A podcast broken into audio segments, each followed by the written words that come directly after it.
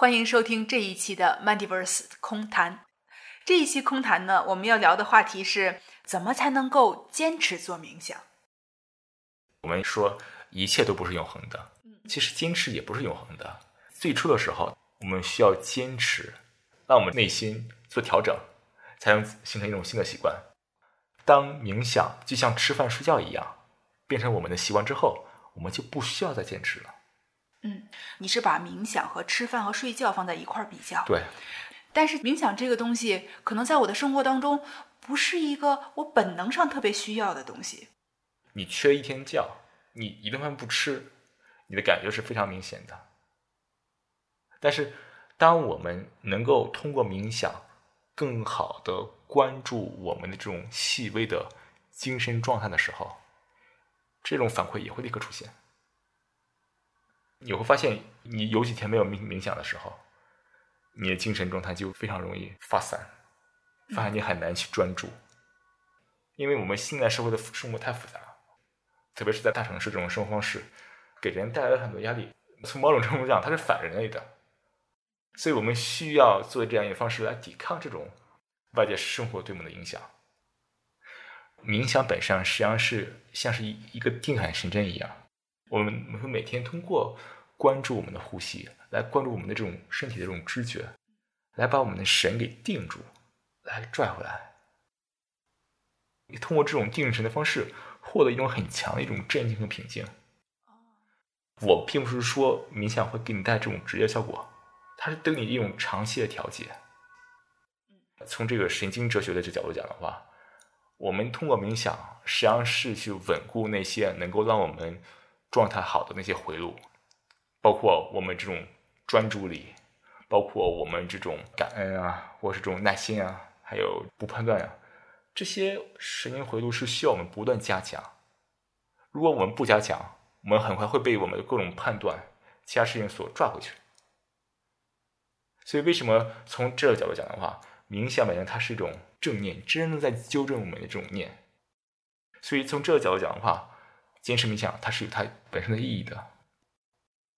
你刚才说这番话，给我一种印象和感觉，就是说，呃，现在这个信息时代，其实是对人的大脑的一种榨取，极度的榨取。那这个时候，我们特别的需要呵护我们的大脑和内心。对，冥想对我们来说，呃，就像护肤和锻炼肌肉一样，是需要每天去做，然后锻炼你大脑里的肌肉。它是一种精神的体操，精神上的体操。对。比如说，好多体操运动员，他们在退役之后，呃，不怎么去锻炼之后，他们的肌肉也在也会退化。没错，一切都不是永恒的，所以我们需要不断加强，呃，让我们拥有这些状态。比如说，我们通过长期的训练冥想，我们会对很多之前让我们糟心的事情不再感到糟心，因为你对此没有任何反应。嗯。但这种状态也需要不断的调整和强化，因为我们周围的环境都在变化。所以我们需要。坚持冥想，让我们能够不断的去唤醒和加强这些对我们的身心有益的精神回路思维方式。但是坚持呢，总是感觉很难。你比如说，我可能坚持了五天、六天，等到第七天的时候，今天不知道为什么我就不是很想做冥想。当我出现这种心理纠结和挣扎的时候，我该做什么？当你坚持了第七天。你突然有了新的事情的情况下，你有两种选择：今天不做冥想，去做其他事情。回来之后，第二天你继续冥想，那你依然是在坚持冥想。坚持冥想不代表每天都做冥想。大家大家有时候会把这个两个概念搞混了，就说：“哎呀，我今天没做冥想，我好难受。”那是一种执着。比如说，你今天实在是有其他事情，比如说你今天没有睡好觉。不适合做冥想，那就不要做呗。嗯，但很有可能出现的情况是，如果我第七天呃给自己找了一个理由没有做，那可能到第八天哦我又做了，但是到第九天、第十天，然后就很有可能哦又间断了，又间断了。如果这时候，那我们需要去意识到，我们做冥想的这种优先级正在被其他的事情在冲击着，这时候我们需要再重新调用我们的意志力，要坚持做。要去做，不要做任何判断，也不要做任何期待，做就行了。比如说，我期待冥想之后，我能体会到一种很好的正念的状态，这种期待不也是一种动力吗？当期待出现的时候，它是一种幻象。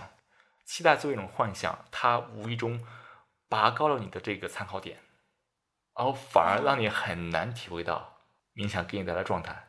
这种无意的拔高参考点，反而让你落空了。所以还是回到我们最基本的方式：坚持冥想，不做判断，没有期待，做就行了。